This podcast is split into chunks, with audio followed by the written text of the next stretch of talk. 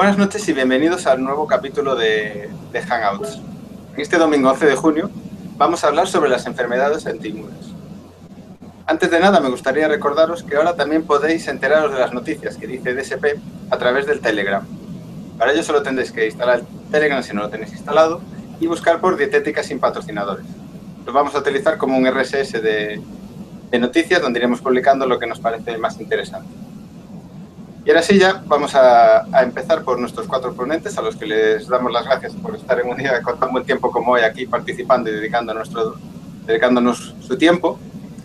Y hoy tenemos pues, eh, a, a, Antonio Rubén Murcia eh, Prieto, que es dietista nutricionista, técnico superior en industria alimentaria, profesor en el ICNS, profesor en máster clínica y deportiva en Isabel I de Castilla y profesor experto en clínica y deportiva Universidad de Málaga.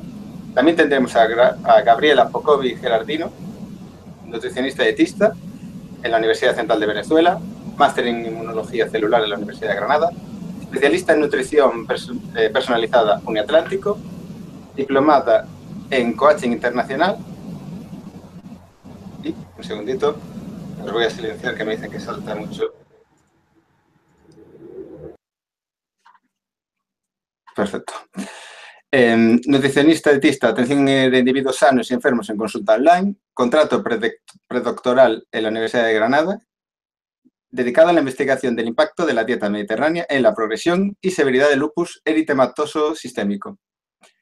También a Iria Quintán Álvarez, técnica superior en dietética, graduada en nutrición humana y dietética, curso superior universitario Bases neurológicas de la obesidad, curso extensión universitaria Nutrición en situaciones especiales y en trastornos metabólicos de gran prevalencia, y actualmente dietista nutricionista en consulta clínica online, divulgación en redes sociales y diferentes blogs en los que colabora.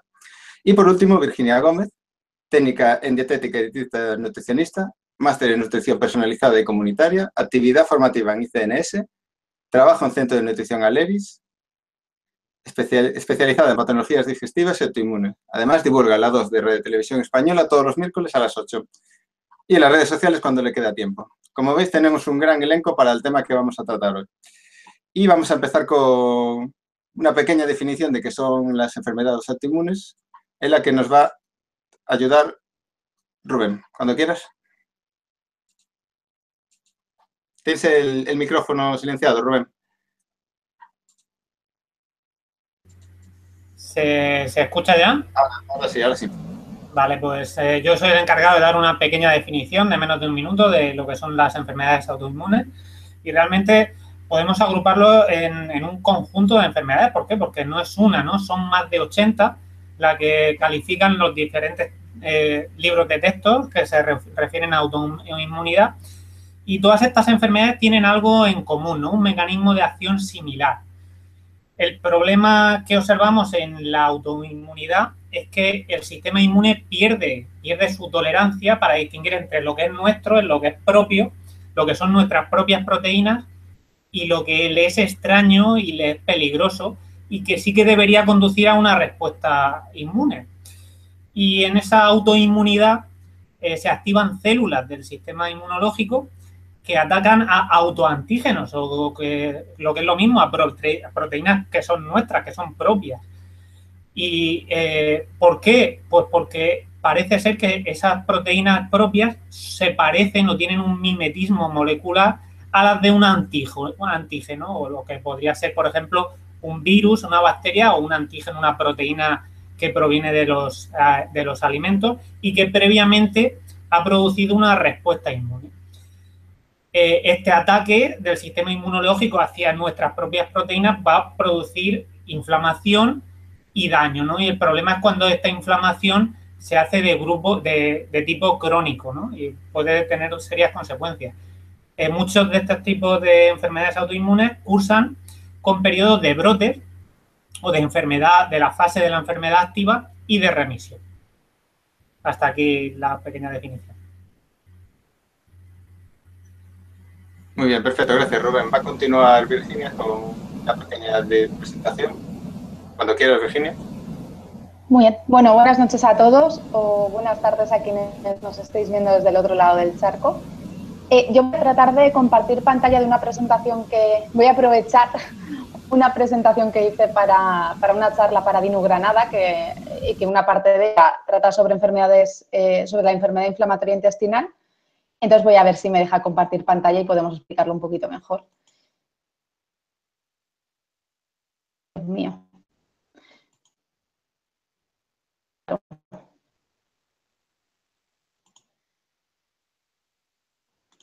No, vale, esto no, no, vale, vuelvo.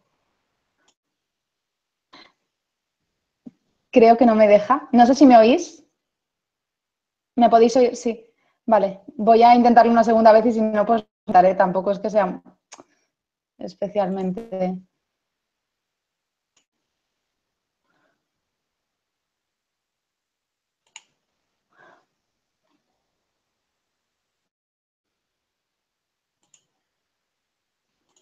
Ahora sí, ahora sí.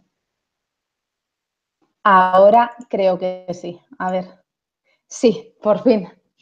Vale, pues eh, bueno, os explico, a ver si puedo pasar esto un poquito.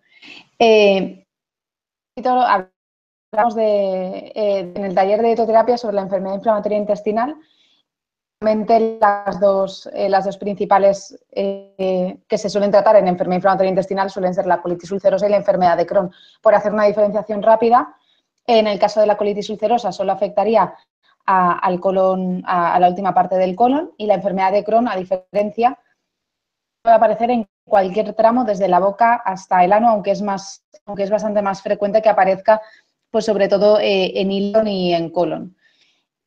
Realmente, pues lo que pasa es lo que ha comentado Rubén, que eso, es un poco que nuestro cuerpo está tan confuso que se, que hiere a sí mismo. No sé si me está saliendo lo de bajar la diapositiva. A ver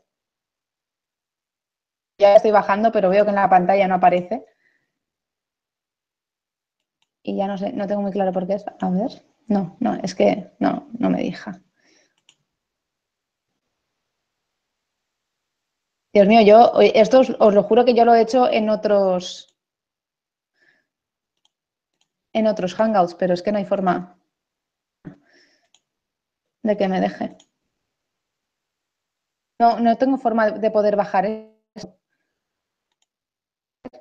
Bueno, da igual, el caso, os lo, cuento, voy a dejar de compartir pantalla porque creo que va a ser más fácil que os lo cuente así. Ya está. Eso, pues sí, efectivamente la enfermedad inflamatoria intestinal es una enfermedad donde efectivamente el cuerpo se ataca a sí mismo, ¿no? Entonces no, sabemos por qué razón o no, no están muy estudiados estos motivos por los que ocurre.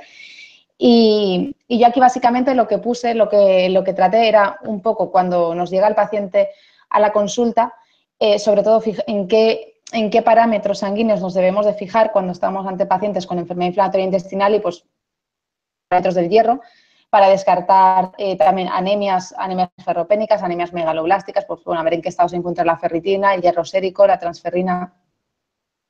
El hierro suele ser un nutriente que cuando, cuando la microbiota intestinal está tocada, pues es de los primeros que se va a pique. Entonces, pues es bastante importante fijarnos en esto. Luego la vitamina B12, también a ver qué estatus tiene, eh, el número de glóbulos rojos, glóbulos blancos y plaquetas, eh, porque muchas veces en estos casos los glóbulos rojos suelen estar bajos, eh, las plaquetas suelen estar elevadas, hay trombocitosis, los glóbulos blancos también, leucocitosis, la albúmina muchas veces puede verse también disminuida. Y otros parámetros de inflamación en los que nos solemos fijar sobre todo para ver cómo va la enfermedad son parámetros de pues, inflamación como la VSG, que sería la velocidad de sedimentación globular, la proteína C reactiva. Eh, estas, estas, dos serían parámetros de inflamación general y luego un poco más específicos para este tipo de enfermedades sería la calprotectina, que ya indica, como si dijéramos, inflamación intestinal, y la proteína, bueno, y la orosomucoide. Parte, aunque esto ya sí que es un poco más difícil conseguirlo, pero cuando no se tiene muy claro si está siendo una colitis ulcerosa o si está siendo una enfermedad de Crohn, pues sí que se puede descartar, aunque, insisto, no siempre es efectivo y además no en todos los centros se puede hacer, eh, a través de, una prueba inmunológica los anticuerpos ANCAS, que serían en el caso de que hubiera colitis, y los ASCAS, que serían en el caso de que, hubiera Crohn. Sin más. Y ya pasando a lo siguiente, la medicación que suelen emplear en enfermedad inflamatoria intestinal, pues sobre todo son corticoides, como imagino en la mayoría de, los brotes de enfermedades autoinmunes. en plenos brotes, ¿no? Por ejemplo, puede ser la prednisona y, bueno, otros corticoides. Antiinflamatorios de la familia de los aminosalicilatos, quizá este el más famoso que se suele emplear es la mesalacina. Algunos inmunosupresores como la mercaptonuria, eh, algunos antibióticos sí corresponde como el metronidazol, parásitos. Y, y, luego estaría la parte de la terapia biológica, que esto normalmente los pacientes lo suelen odiar bastante. yo al menos me he encontrado con una gran parte de pacientes que les produce un rechazo total porque luego se sienten muy, muy mal y muy cansados, que serían los medicamentos biológicos que, bueno, pues son, nada, antagonistas monoclonales del factor de, necrosis tumoral, estos resumidos anti-TNF, eh, que lo que hacen es inactivar algunas citosinas inflamatorias y, bueno, pues algún ejemplo sería pues el infliximab, el Humira, que es adalimumab, bueno, pues lo que pasa es que estos son fármacos que la verdad es que pues te dejan hecho polvo. Bueno, muchas veces también hay que decir, bueno, es que o es esto o es que te corten un trozo de intestino, entonces pues hay que sopesar ¿no? Eh, el riesgo. Es una cosa un poco delicada, pero bueno. Y, así, resumiendo un poco, bueno, en el caso de la enfermedad inflamatoria intestinal en, eh, de Crohn, se, eh, se, puede hacer la clasificación según la clasificación de Monreal. Según la edad de aparición podemos decir que es A1 si es antes de los 16 años, A2 entre los 16 y los 40 o A3 si, si son mayores de 40. Según la localización, se clasifica en L1 si es en ilion, en L2 si es colon, en L3 si es en ilion en colon, que esto suele ser bastante frecuente, y en L4 si además afecta a la parte alta del tubo digestivo también. Pues el Crohn puede ser inflamatorio, sería B1, B2 es estenosante, B3 es perforante y si además eh, la región anal se encuentra afectada, sumaríamos un más P. Ya está. Es un poco por saber cuando nos viene a consultar a alguien, pues tener claro esto cómo se clasifica. Y las manifestaciones más frecuentes, pues, intestinal, eh, tanto en colitis como en Crohn, suele ser eso, dolor abdominal, eh, diarreas, pérdida de peso, anorexia, fiebre eh, y presencia de sangre y moco en heces. Esto varía un poco según si es Crohn o si es enfermedad inflamatoria intestinal, pero bueno. Y luego otras manifestaciones extraintestinales que también se comparten con algunas otras enfermedades autoinmunes serían las aftas bucales, el eritema nodoso, la piel, eh, las artritis, espondilitis anquilosante, bueno, entre, entre otras. Porque muchas veces, eh, como seguramente ahora veremos, que eh, autoinmunes, cuando viene una, hay como muchas más papeletas de que, de que venga otra. Entonces, pues también conviene estar, estar atentos. Colitis ulcerosa se clasifica directamente según la región afectada, si es proctitis, si es, si es más, según la región del colon que esté, que esté afectada y en este caso las manifestaciones intestinales también incluyen dolores articulares, piedras en la vesícula, pueden aparecer manchas en la piel. Eh, esto también se asocia con otras autoinmunes, como hemos dicho, como la conlangitis esclerosante y, y uveitis, que lo mismo, es otra enfermedad autoinmune, aquí es que parece que viene todo junto. Y luego ya para resumir y acabar, y nos pego más la chapa, eh, la dietoterapia eh, que, que, emplearía, bueno, o que, o que empleo yo, tenemos ningún protocolo cerrado, es decir, no hay algo súper protocolizado porque depende tanto de las, eh, del, paciente con enfermedad inflamatoria intestinal y depende tanto de los síntomas que tenga, de los hábitos que, o sea, de, la forma de comer que tenga, lo que come, lo que no come, si es vegetariano, si no es vegetariano, si es paleo, si no es paleo. Eh, entonces, resumidamente, lo que hacemos suele ser una dieta personalizada, sí que procuramos como ahora comentará, creo que Rubén, en el protocolo autoinmune retiramos gluten y lácteos, eso lo retiramos por precaución. Antes de retirar gluten, sí que hay que decir que les, pedimos que se hagan eh, la prueba, la analítica, para ver si crean anticuerpos contra el gluten. La prueba, la analítica, no pueden tomar gluten, o sea, tienen que estar consumiendo gluten porque si no puede aparecer un falso negativo.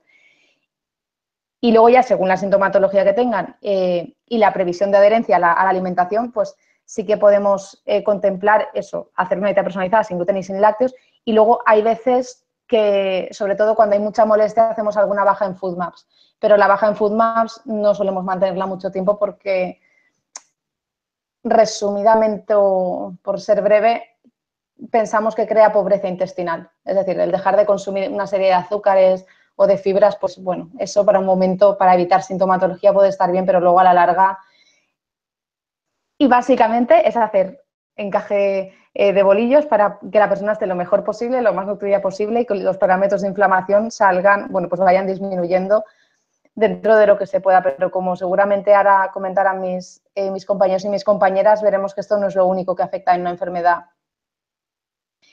Eso y tener muy en cuenta también eh, pues algunas vitaminas como la vitamina D y luego sí que ya pues podemos contemplar el uso de probióticos y de prebióticos según cómo, cómo esté la cosa.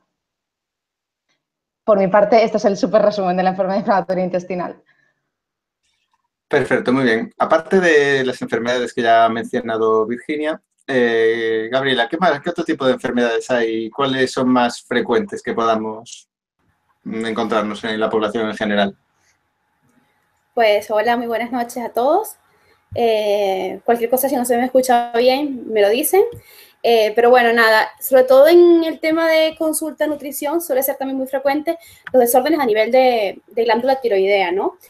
Principalmente el de origen autoinmune, autoinmune es la tiroiditis de Hashimoto, que básicamente no solamente es una enfermedad autoinmune, sino que tiene un gran componente autoinflamatorio, eh, como en todas las enfermedades autoinmunes, pero específicamente hacia la glándula tiroidea. Y es que lo que ocurre que lo que se ve incluso cuando haces un eco en la glándula tiroidea es una, gran infiltración, es una acumulación grande de linfocitos T a nivel de la glándula que pareciera que estuviesen allí inflamando, protegiendo y reaccionando contra algo. Algo que, como bien dijo Rubén al inicio, pues eh, pareciera que fuese algo que estuviese tratando de defenderte, y sea antígenos alimentarios, ambientales o algún antígeno de origen biológico, algún microbio eh, o bacteria, ¿no?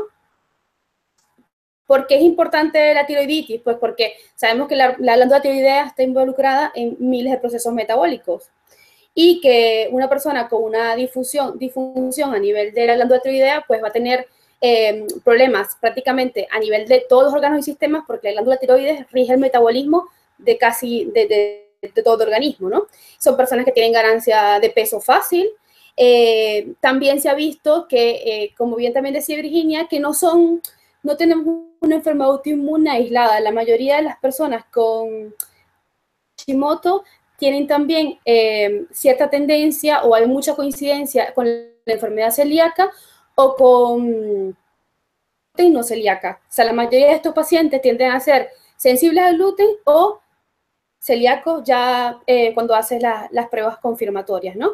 Eh, también se ha involucrado mucho con la diabetes mellitus tipo 1, con, otros, con otros síndromes como el síndrome de colon irritable, porque también hay un entre el funcionamiento de las dos tiroides y el intestino, entonces digamos que estos pacientes también van a tener síntomas de, colon irritable, eh, ya sea distensión abdominal, periodos de diarrea alternados con estreñimiento y, eh, por tanto, la microbiota intestinal, que de eso vamos a hablar un poquito más luego, ¿no? Eh, va a estar de alguna forma afectada y, por tanto, la absorción de muchos nutrientes.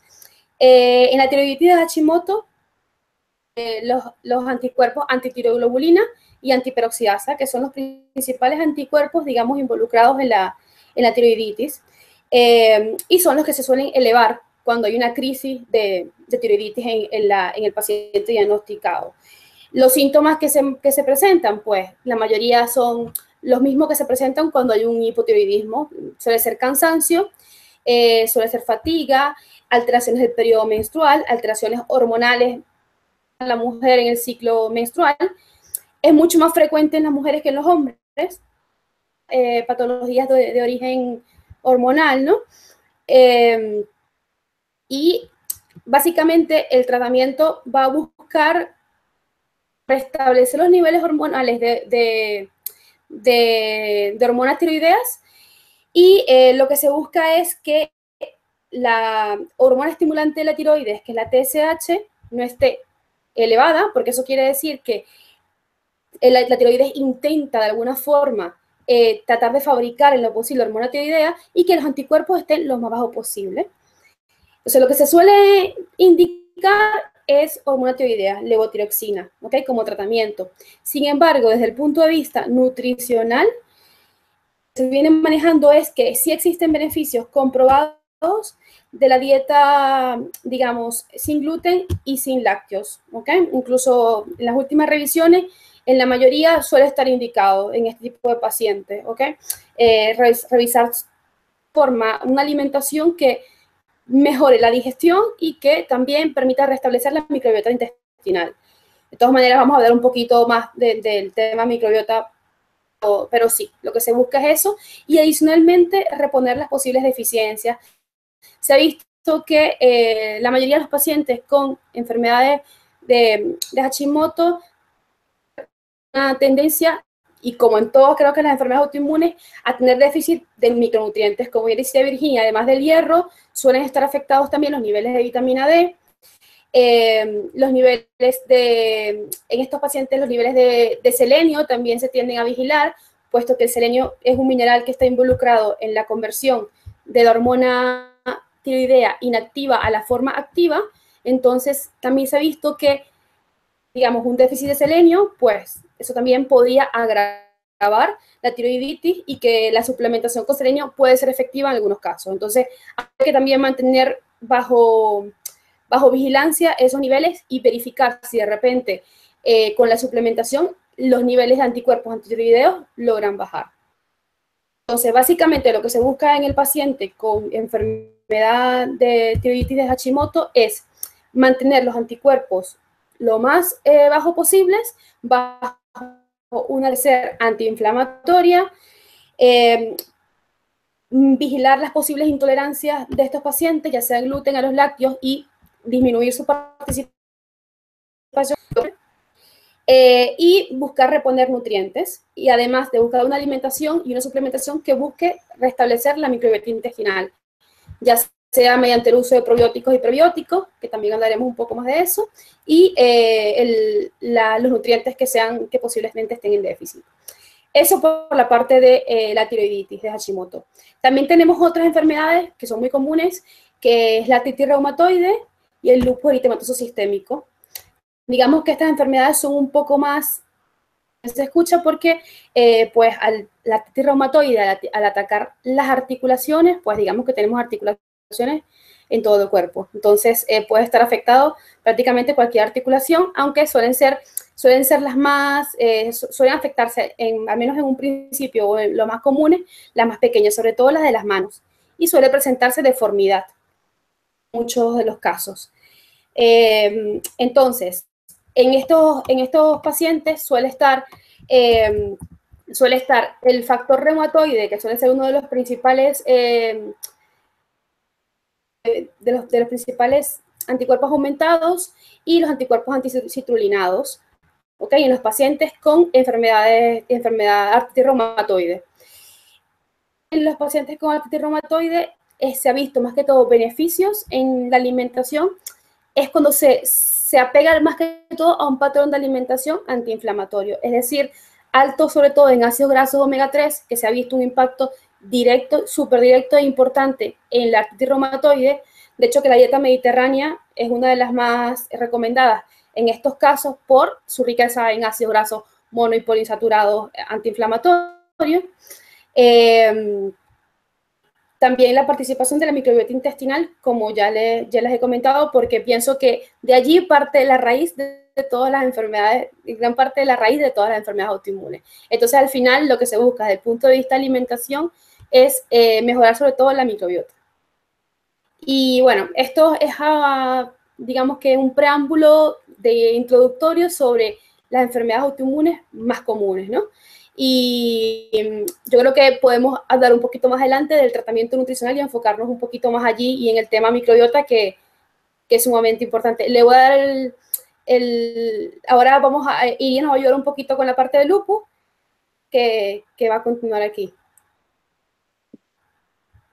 Vale, voy. Bueno, pues buenas noches a todos y dar las gracias a DSP por contar conmigo. Bueno, eh, yo tengo lupus eritematoso, sistémico, entonces conozco bastante bien, por desgracia, la enfermedad y algunas de sus, de sus enfermedades autoinmunes amigas, ¿vale? Como decía Virginia, normalmente las autoinmunes no vienen solas, ¿vale? Tengo también Sjogren, tengo Raynaud, anemia crónica, etcétera, etcétera, etcétera.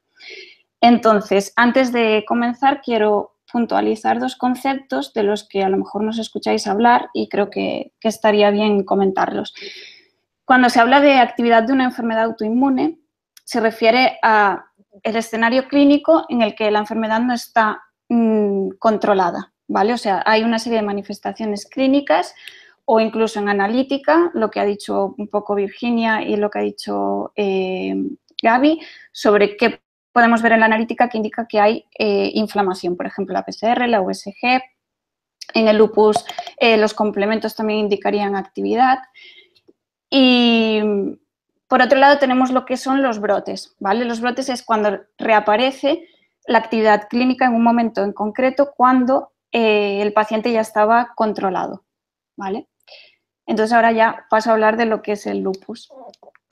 Que, bueno, si visteis el cartel de, DSP sobre este Hangout, había un logo, ¿vale? Y es que, como han explicado esta tarde o hoy por la mañana en Twitter, lupus es de Canis lupus lobo, ¿vale? Y se refiere a, esta enfermedad autoinmune porque hace muchos años, o sea, cuando los lobos andaban sueltos, eh, y podían causar algún daño, las heridas que causaban en la piel de las personas, pues mm, eran similares a lo que ahora o, lo que aquel entonces, cuando la enfermedad no estaba controlada, dejaba como marcas en la piel de, aquellos pacientes afectados, ¿vale? Entonces, pues viene de ahí, un poco como curiosidad. Y tipos de lupus, no está solo el, eritematoso sistémico, está el discoide o cutáneo crónico, está el cutáneo subagudo y está el cutáneo agudo, que el cutáneo agudo eh, se representa, o sea, eh, salen unas manchas en, la, en, el puente de la nariz y en las mejillas, ¿vale? Que son lo que se conoce como las alas de mariposa en el lupus y por eso muchas asociaciones o, o federaciones utilizan la mariposa como símbolo. Y luego pues tenemos el inducido por fármacos que eh, por lo que sé, al, prescindir de esos fármacos se resuelve, se soluciona la enfermedad, por así decirlo. Y luego está el lupus neonatal, ¿vale? Que tiene otras características que tampoco voy, a entrar en eso. Entonces, el lupus eritematoso sistémico, como no sé si se ha dicho, creo que no, pero la mayoría de enfermedades autoinmunes, pues las mujeres nos llevamos la palma, ¿vale? O sea, eh, suelen ser enfermedades de, de, nos ha tocado y ya está. Entonces, en el lupus, 9 de cada 10 son mujeres, ¿vale? Y eh, según la Federación Española de, Lupus, apunta que un 1% de la población puede tener lupus en este país. O sea, realmente por prevalencia no se puede considerar que es una enfermedad rara, aunque no sea muy conocida, ¿vale? Y luego además es una de las enfermedades, digamos que es como la enfermedad más representativa de las enfermedades autoinmunes, ¿vale? Porque al contrario que, por ejemplo, la artritis reumatoide que, ha mencionado Gaby, eh, no solo hay un, órgano, un sistema afectado, sino que puede ser mm, prácticamente todos en el caso del lupus eritematoso sistémico. O sea, eh, puede afectar a los riñones, ¿vale? Que eso ya indicaría un mal pronóstico. Eh, al sistema nervioso central, al pulmón, al aparato cardiovascular, locomotor, digestivo, eh, al hígado, a los ojos, eh, a la tiroides también.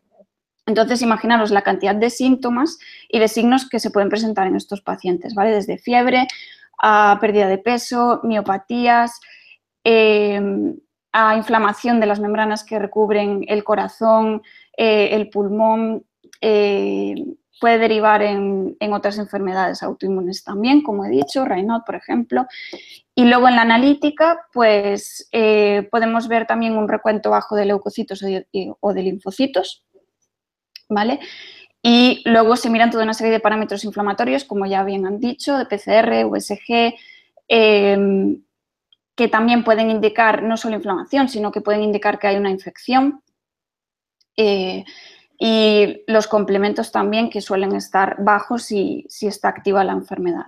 ¿vale? Entonces, el tratamiento habitual suele ser la hidroxicloroquina, que son antimaláricos o antipalúdicos, ¿vale? Y que se vio que en personas que tenían malaria y que además presentaban una enfermedad autoinmune, al tratar la malaria mejoraban de, los síntomas de esa enfermedad. Entonces, a raíz de ahí se empezaron a, utilizar en pacientes con, con lupus. Los glucocorticoides, como también han dicho, también suelen ser bastante comunes, aunque se intenta que no sean dosis muy altas, ¿vale? Por todos los los factores de riesgo que conllevan de otras enfermedades y complicaciones, a veces es necesario dar dosis muy elevadas, sobre todo cuando son brotes difíciles de controlar. Y luego tenemos también los inmunosupresores, ¿vale? Que generalmente lo que hacen los médicos es darte inmunosupresores para tratar de bajar la cortisona, ¿vale? Y disminuir así los factores de riesgo que, es los que ya he citado, ¿no? Riesgo de osteoporosis, de, mm, de Cushing y de toda una serie de complicaciones. Y luego están las terapias biológicas, ¿vale? Que no hace muchos años salió el Belimumab, ¿vale? Que es más específica del lupus y es cuando ya eh, el brote quizás es más difícil de, controlar con los tratamientos que os he dicho, que os he dicho antes. Y también están las inmunoglobulinas, ¿vale? Que son transfusiones eh, intravenosas que se dan, por ejemplo, una vez al mes, cada mes, y también para el control de la enfermedad. Entonces, esto y transfusiones de hierro también son muy comunes en los hospitales de día de personas que tienen lupus y bueno, toda una serie de historias. Entonces, quería remarcar uno de los factores que más pueden desencadenar un brote en el lupus y mm, de los que tenemos que tener más cuidado los, los, que, los que lo padecemos, que es la exposición solar. ¿Vale? O sea, mm, eh, la exposición se ha visto que una exposición constante, incluso de una dosis mínima, que produzca un eritema diario, puede desencadenar un brote, es decir, con la mínima exposición. Y no solo estamos hablando de la radiación ultravioleta procedente del sol, sino que también hay que tener precaución con los halógenos y los tubos fluorescentes. O sea, imaginaros que, es que es muy difícil, muy difícil, pero sí que se ha visto que puede desencadenar un brote y que la fotosensibilidad es bastante alta en estos pacientes. De hecho, en un estudio en pacientes con lupus cutáneo, aunque también sucede en el eritematoso, eh, el 80% presentaban fotosensibilidad, ¿vale? Y la reacción no solo tiene que aparecer a nivel de piel, de que aparezcan nuevas lesiones o que empeoren las que ya están, sino que puede afectar a nivel sistémico, incluso dar afectación renal, ¿vale? O pericarditis, pleuritis, etc. Eh, vale, entonces, eh, en cuanto a, las implicaciones que puede tener el tener que ir con fotoprotector, tapados hasta arriba, pues os imagináis que el, el principal problema va a ser la síntesis de vitamina D, ¿vale? Y de hecho se ha demostrado que el déficit de vitamina D es mayor en pacientes con lupus eritematoso sistémico que en la población general, que ya es deficiente de por sí, ¿vale? Pero en este, en este grupo de población, pues más. Hay además más factores de riesgo para este déficit de vitamina. Eh, eso, la fotosensibilidad, fotoprotectores, una posible mala absorción, porque la enfermedad inflamatoria intestinal también puede eh, tener lugar, ¿vale? O simplemente haber una permeabilidad intestinal aumentada. Los glucocorticoides también influirían y si hay una insuficiencia renal, pues ya mm, mucho más, ¿vale? Em, lo que se ha visto en relación a la vitamina D y la repercusión que puede tener en la actividad de la enfermedad es que efectivamente puede haber una posible relación, ¿vale? Eh, Plus One hay una revisión que 10 de cada 15 estudios viene una relación inversa entre los niveles de vitamina D en sangre y la actividad de la enfermedad. Aún así no se puede establecer causalidad, pero bueno, podría ser, ¿vale? También puede haber una relación con la debilidad muscular incluso con la fatiga. Entonces, eh, según he visto, no, no hay mucho consenso entre la suplementación que debería llevar, o más bien es que unos dicen una cosa y otros dicen otra, ¿no? Como siempre. Entonces, para no liaros mucho más, la Sociedad Norteamericana de Endocrinología lo que dice es que se ha de tener en cuenta el nivel del que partimos, ¿vale? De 25 hidroxivitamina D en sangre, el, tratamiento que lleva el paciente, ¿vale? Si influye en el metabolismo de la vitamina D, si hay mala absorción, si es un paciente con obesidad también, eh, porque hay más riesgo de déficit. Eh, entonces dicen que puede ir de unas 6.000 a unas 10.000 unidades al día y luego mantener 3.000, eh, 6.000 unidades al día. Y otra forma es, teniendo en cuenta el nivel del que partimos, dicen que 100 unidades internacionales de vitamina D3 aumentarían un nanogramo eh, la 25 hidroxivitamina D, ¿vale? Y lo ideal es estar entre 30 y 40. Es decir, que si partimos de 15, pues necesitaríamos al día 1500, ¿vale? Otros estudios dicen que no, que aumentaría el doble. Entonces, bueno, hay un poco de, controversia en esto. Y luego, en, Vale, eh, bueno, le doy paso a mis compañeros y luego cuando hablemos de, algún factor más respecto a la salud ósea, pues ya, ya os comento alguna cosita más. Muy bien, muy bien. Una cosa que se ha visto es que el tema del, microbiota y el microbioma afecta mucho, tiene mucha relación con que las enfermedades eh, hayan aumentado en los últimos años. Y aparte aquí nos consultan desde Twitter si vosotros probáis en pacientes el ácido butírico como una posible solución a ese problema. Gabriela.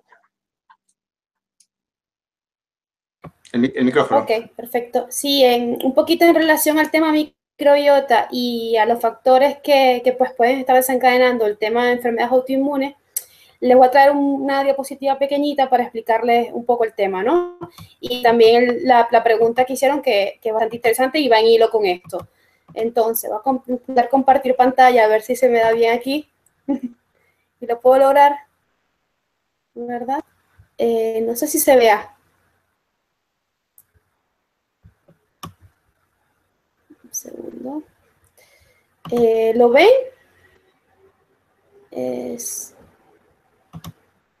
¿Se ve bien? ¿Se ve algo? Es una presentación, no sé si se vea.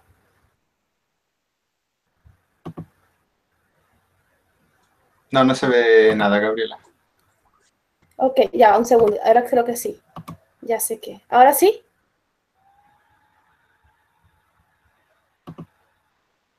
¿Ahora sí se ve algo? Sí, perfecto. Entonces, un poquito eh, explicarles, ¿no? Que los cambios en la alimentación que estamos teniendo hoy en día, eh, básicamente la adopción de una dieta tipo occidental, alta en grasas, sobre todo del tipo saturado y eh, grasas trans, y baja en fibra, que es uno de los principales nutrientes de la microbiota y, de las células intestinales, ¿verdad? Está causando pues una microbiota alterada, una inflamación intestinal y la disminución de la producción de ácidos grasos de cadena corta, eh, los cuales diversos beneficios de los ácidos grasos de cadena corta explicarían el por qué el tomar una alimentación pues baja en fibra, alta en grasas y digamos alta en productos procesados es lo que está originando este, esta alteración del microbiota intestinal, el, el síndrome de intestino permeable, que es el sobrecrecimiento bacteriano excesivo, sobre todo de, obviamente de bacterias eh, malas, que no son bacterias eh, beneficiosas. Eh, se explica tanto por factores eh, genéticos como epigenéticos. Y de hecho, lo que se ha visto es que eh, los ácidos grasos de cadena corta estimulan un, tipo de proteínas que al final lo que busca es la señalización celular y, que al disminuir de ese grupo de proteínas, lo que se activa es el inflamosoma, que al final lo que genera es una cascada inflamatoria, digamos, excesiva y una eh, todo lo que son las citoquinas proinflamatorias, que al final lo que, en lo que resulta es en inflamación, en un intestino permeable y en, la endotoxemia producto de este sobrecrecimiento bacteriano excesivo. Esto se, esto se ha involucrado no solamente en el desarrollo de enfermedades autoinmunes, sino en el desarrollo de enfermedades inflamatorias, como la obesidad, que es una enfermedad inflamatoria, la, la diabetes mellitus tipo 2, la diabetes mellitus tipo 1, que si tiene un componente autoinmune, como sabemos, la enfermedad renal, etcétera, y, enfermedades del tipo crónico, ¿no? Que eh, curiosamente tiene efectos en la transcripción genética desde, el punto de vista de mecanismos epigenéticos, es decir, allá de los genes que condicionan, obviamente, porque todas estas enfermedades autoinmunes tienen un componente genético súper conocido y que, y que hay una susceptibilidad pues cuando venimos, tenemos un pariente con alguna enfermedad autoinmune, pero la epigenética lo que estudia básicamente es cómo la influencia de los factores externos, llámese alimentación, eh, exposición al tabaco, contaminantes ambientales, pues es capaz de cambiar o esos genes, cómo puede inducir lo externo cambios en nuestros propios genes. Entonces sí podemos cambiar algo. Obviamente vamos a tener una tendencia, pero podemos cambiarlo. Y se ha visto que incluso la producción de estos ácidos grasos de cadena corta tiene efectos a nivel epigenético que al final hace que la transcripción de estos genes que, que, nos ponen más susceptibles a enfermedades autoinmunes aumenten o disminuyan. Entonces, en relación a la pregunta del ácido butírico, que es butirato, que es un ácido graso de cadena corta, obviamente eh, yo lo que buscaría más en un paciente es una forma, eh, una, alimentación que, aumente esa producción natural de ácidos grasos de cadena corta. Entonces, aumentar la ingesta de fibra, aumentar el, aporte de, de, ay, se me fue la palabra, de amino resistente, ¿verdad? Que, es un productor también de, de ácido graso de cadena corta, para el final mejorar todo este, toda esta cascada inflamatoria y mejorar la microbiota. Porque eh, no solamente es, la microbiota que está alterada, sino que también al final eso va a hacer que tu propio organismo inflamación tan, tan grave que no es capaz de controlar, no es capaz de generar, dar, dar pie a los mecanismos que buscan regular ese exceso de inflamación. Recordamos que hay, hay es verdad que hay células eh, como los linfocitos T parte de los linfocitos T que aumenta la inflamación, pero también hay una parte de regulación que son los linfocitos T reguladores que ayudarían a calmar esa inflamación. Entonces, lo que hay que buscar también es que tu organismo rescate esos mecanismos de, de, mecanismos antiinflamatorios naturales que debería tener ya por excelencia y que no puede controlar cuando tiene una enfermedad autoinmune. Entonces, básicamente, eh, una de, las grandes causas desde el punto de vista ambiental eh, es el, tipo de dieta que llevamos hoy en día, que al final lo que, conlleva es una microbiota alterada. Incluso, que por excelencia es la enfermedad autoinmune más eh, sistémica y más grave porque afecta a todos los órganos y sistemas, eh, se ha visto eso, que no solamente son los, componentes de alimentación, esta que está un poquito más amplia, también hay un componente hormonal, por eso es que las mujeres tenemos más, más tendencia, desgraciadamente, a las enfermedades autoinmunes, y eh, antígenos bacterianos. Es decir, también hay ciertos tipos de virus y bacterias que se asocian más a la presencia o la tendencia a tener enfermedades autoinmunes. Y eh, también está la teoría de la higiene, que obviamente mientras menos estemos expuestos a, yo creo que ahí, hay que, ni un exceso de, infecciones ni, una, ni un exceso de higiene, ¿no? Hay que, hay que llevar un, estilo de vida un poco rescatar esos hábitos que teníamos antes, tener un poco más de contacto con la naturaleza, no solo por tener una exposición a la luz solar eh, adecuada para tener síntesis de vitamina D, que también influye en, en, la, en, en, una de las causas de enfermedades autoinmunes, sino también para tener contacto con microbios naturales con los cuales debemos tener contacto y dejar el, el síndrome de, de, estar siempre guardados en casa, que al final lo que nos lleva es un exceso de higiene y a no exponernos a, la naturaleza que, debemos hacerlo, ¿ok? Entonces, un poquito...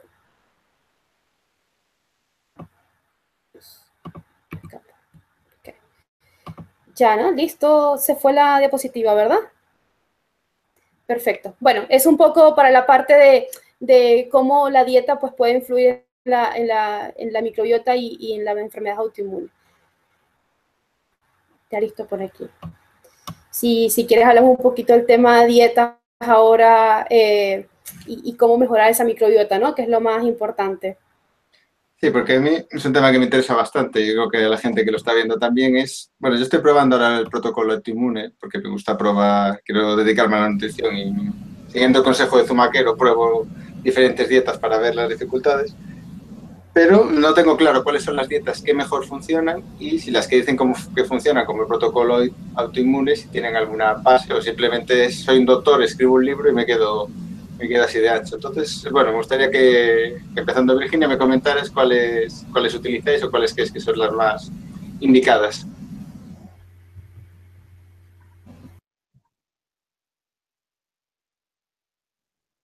Virginia.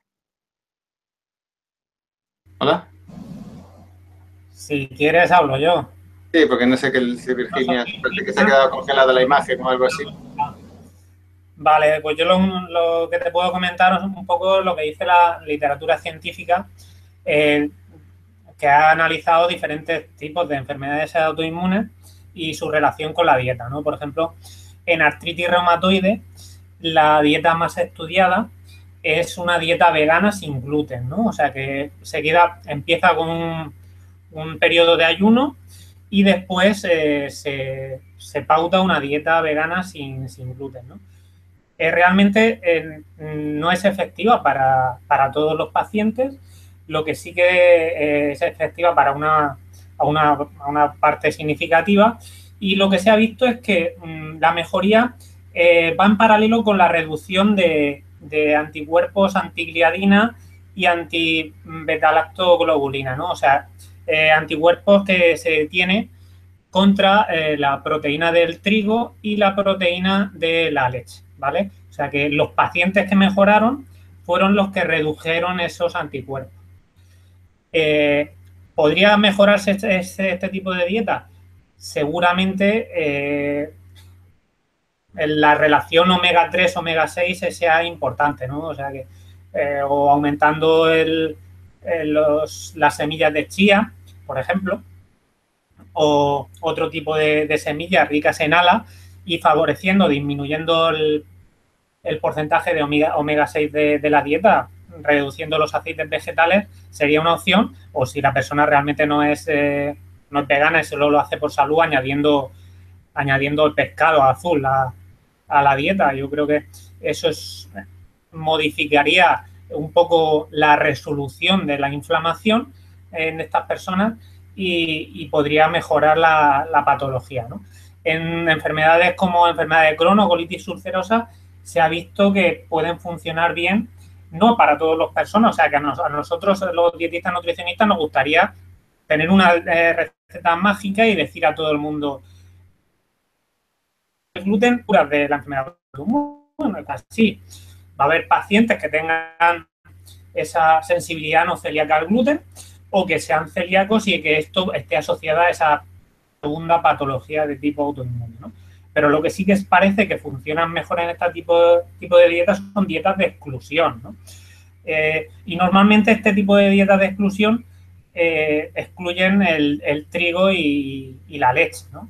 En general, eh, en este tipo de, tipo de, bueno, este tipo de enfermedades de tipo autoinmune.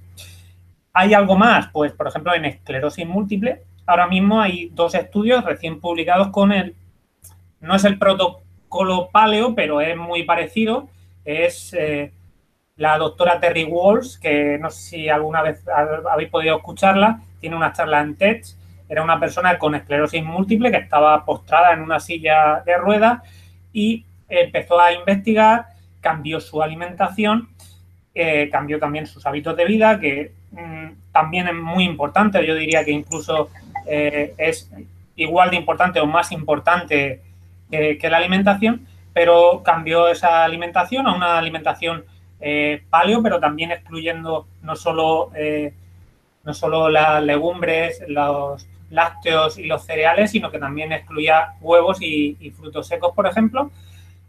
Y eh, realmente ella tuvo una remisión, ¿no? una recuperación, y ahora, se está dedicando a hacer dos estudios, bueno, a hacer estudios clínicos con este tipo de protocolo y se han publicado recientemente dos, ensayos clínicos. Lo único que, aparte de, incluir este cambio terapéutico en de dietoterapéutico, cambio en la dieta, incluye cambios en el estilo de vida, o sea que incluye terapias de relajación, masajes, etcétera, etcétera. O sea que no podemos adjudicar bien la mejoría si es por medio de, eh, si es por el cambio y las modificaciones en la dieta, que seguramente tendrá algo que ver, o sí eh, lo que también ha influido en otra, en otra manera importante son los cambios en, el estilo de vida.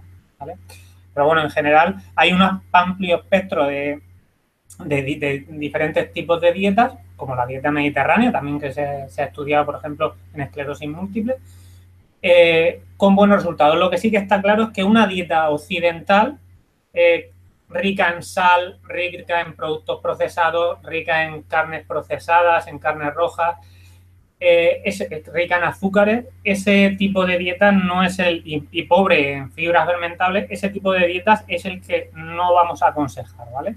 O sea que intentar basar la alimentación en comida real y eh, sabemos que hay, eh, sobre todo las verduras, las frutas, tienen unos componentes, unos polifenoles, unos fitoquímicos que van a protegernos de la inflamación, ¿vale? O sea, eso sería prioritario, priorizar ese, priorizar ese tipo de, de alimentación eh, frente a otro tipo de alimentación basado en productos procesados.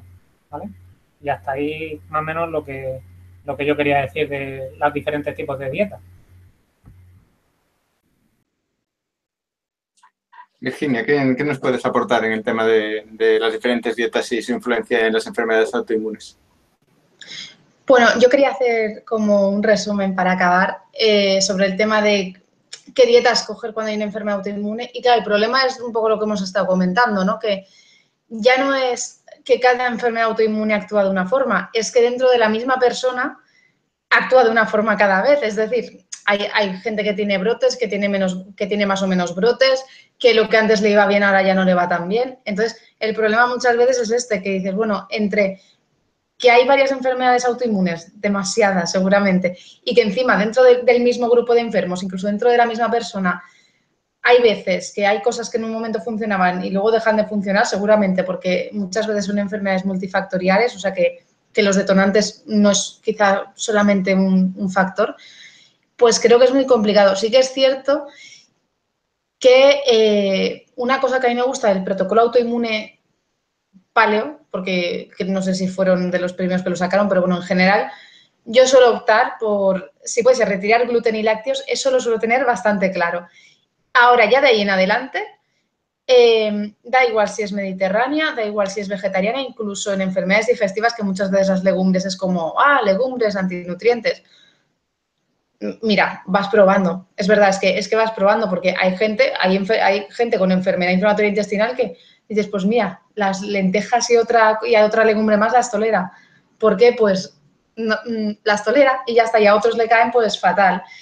Eh, entonces, yo creo para mí lo básico es gluten y lácteos, sí que lo suelo quitar fuera.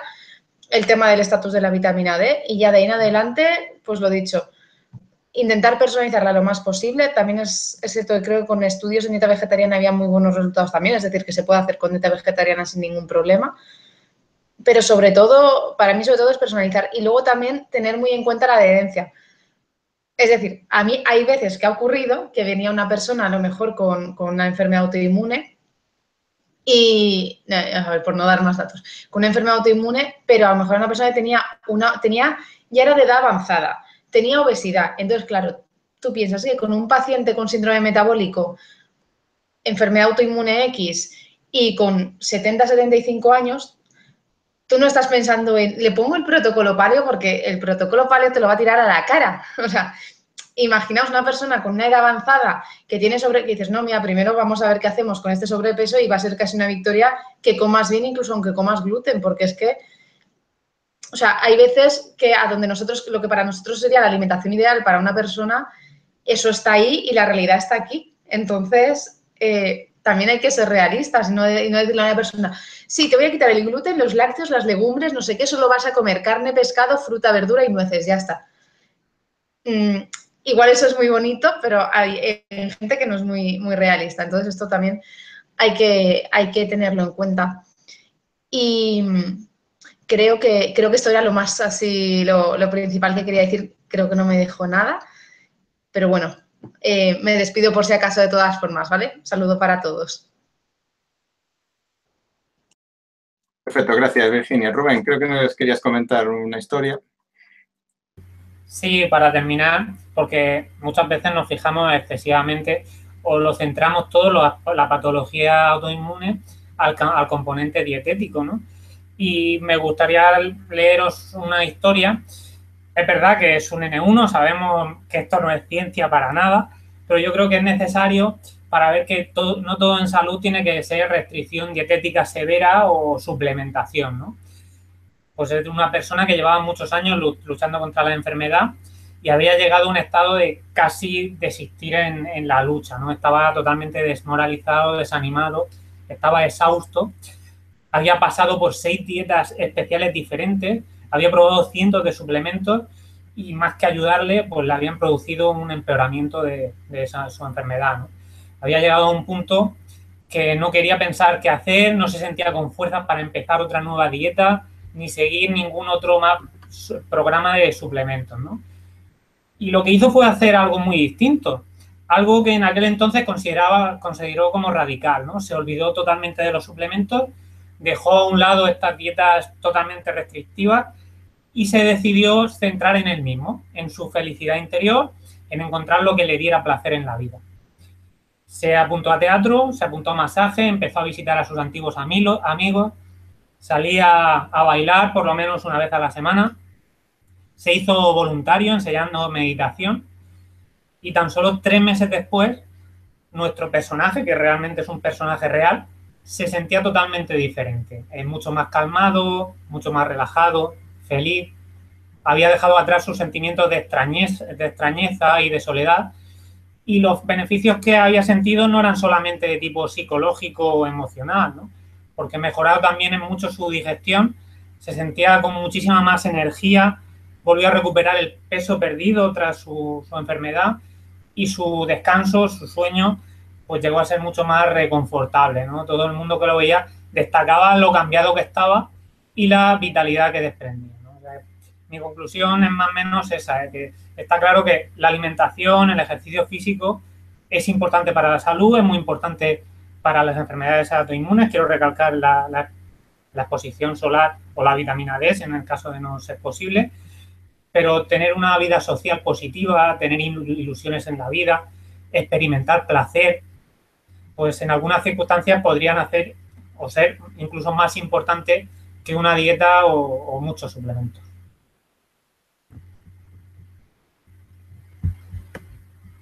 Vale, perfecto. Muchas gracias, Rubén, por esa historia. Aparte nos, enfoca en no solo nutrición y, fármacos, ¿no? que hay muchos factores en la vida que influyen, no solo en las enfermedades autoinmunes realmente, sino en, en todos los, todo tipo de enfermedad y aspectos. Iria, creo que nos querías comentar algo más relacionado con esto. Sí, bueno, eh, creo que Rubén lo ha resumido muy bien con la historia, me ha gustado mucho además, y estoy muy de acuerdo con él. Bueno, simplemente decir que, que obviar que el factor dietético tiene alguna relación con el sistema inmunitario, eh, con el organismo, con la salud en general, mm, o sea, no sería muy normal, ¿vale? O sea, sabemos que tiene, que tiene implicación, pero también achacarlo todo a la alimentación, pues también me parece una tontería, la verdad. Entonces, se han de tener en cuenta toda una serie de factores eh, la paz interior, ser feliz y todo esto que ha dicho Rubén. O sea, yo creo que es eh, imprescindible. Además, muchas veces eh, ocurre que con las enfermedades autoinmunes o crónicas están también muy relacionadas o uno de los, de los síntomas es la depresión. O sea, claro, es que la vida te cambia totalmente. O sea, en el momento en que te dicen, por ejemplo, en mi caso, no vino House a decirme no es lupus, no, o sea, me dijeron sí es lupus, ¿vale? Entonces, a raíz de ahí, además, porque muchas veces no es tan fácil diagnosticar este tipo de enfermedades y acabas dando mil vueltas hasta que te den un diagnóstico, y luego también, pues, depende de con quién te encuentres, pues, mm, pues bueno, todo se complica un poco más. Entonces, en resumen, que hay que tener en cuenta muchos más factores, el factor también del descanso, súper importante, el factor del estrés, ¿vale? O sea, yo, por ejemplo, estos dos factores son los que yo siento que a mí más, eh, que en mí pueden provocar un brote, es que es como automático. Yo una noche que descanso mal, eh, al día siguiente me encuentro fatal, me duelen todas las articulaciones, eh, tengo problemas gastrointestinales, o sea, mm, eh, brote cutáneo al canto, o sea, es, es, automático, ¿vale? Entonces yo creo que también es un, un trabajo del paciente de autoconocerse e identificar qué factores pueden hacer que, que se desencadene un brote. Y realmente tratar de limitarlos y además pedir ayuda, pedir, ayuda a profesionales, tanto nosotros dietistas nutricionistas como psicólogos, como entrenadores personales siempre que sea posible, porque muchas veces, por ejemplo, está muy bien esto de, venga, haz actividad física y muévete, pero a veces no es tan fácil. O sea, en artritis reumatoide o en lupus mismo, cuando te duele todo el cuerpo, tienes fatiga, o sea, la sensación de levantarte y no poder con tu vida es horrible, no es simple cansancio, es, fatiga, es más allá. ¿Vale? Entonces, hay que dar recomendaciones conociendo también muy bien estas enfermedades en la medida de lo posible. No hay que pasarlas, lógicamente, para, para dar consejos, ¿no? Pero hay que tener en cuenta todo esto y tratar de entender al paciente porque sentirse entendido en esta sociedad yo creo que también es un factor clave para poder llevar una vida feliz. Y ya con esto acabo. Perfecto, muchas gracias, Siria. Creo que quería también añadir algo más, Gabriela.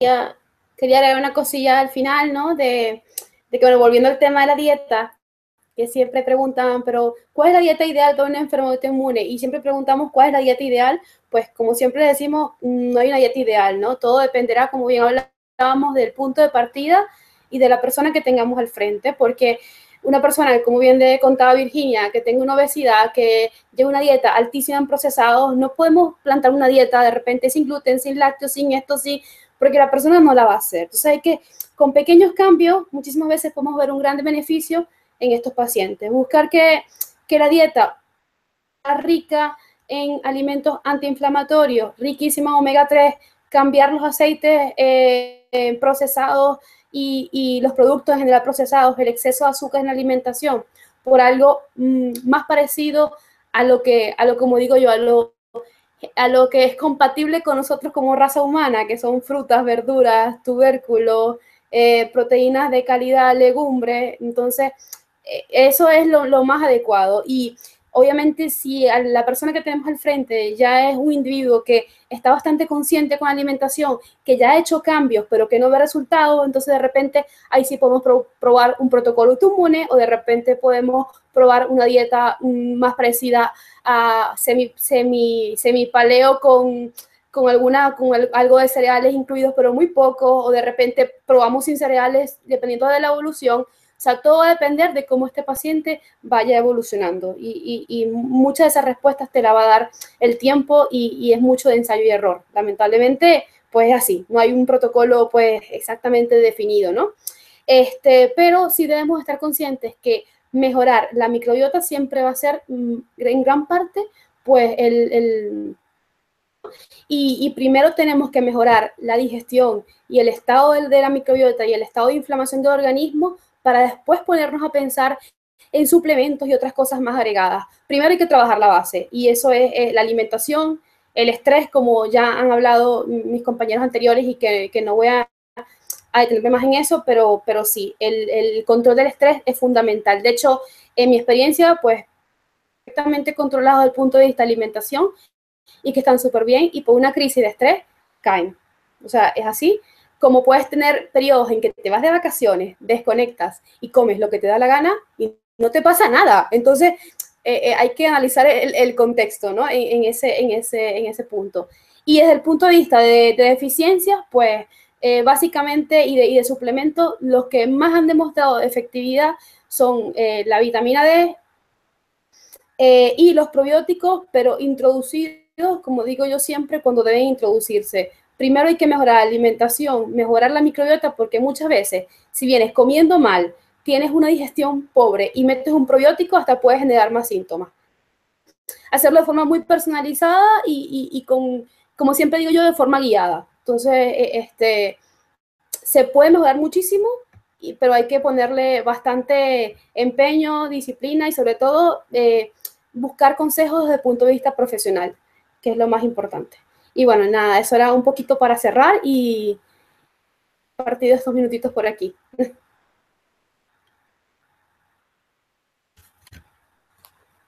Bueno, pues con esto vamos a terminar. Muchas gracias, Gabriela, y también a, a Ire y a Rubén por dedicarnos hoy una hora de, sus vidas para, para conocer un poco más de las enfermedades autoinmunes. Recordarle a nuestros espectadores que pueden seguir mandándonos preguntas o cuestiones a través de las redes sociales, de preguntas de YouTube, de Twitter, Instagram, bueno, tenemos, tenemos de todo. O sea que todo lo que necesitéis nos lo preguntáis. Muchas gracias y que tengáis una buena noche.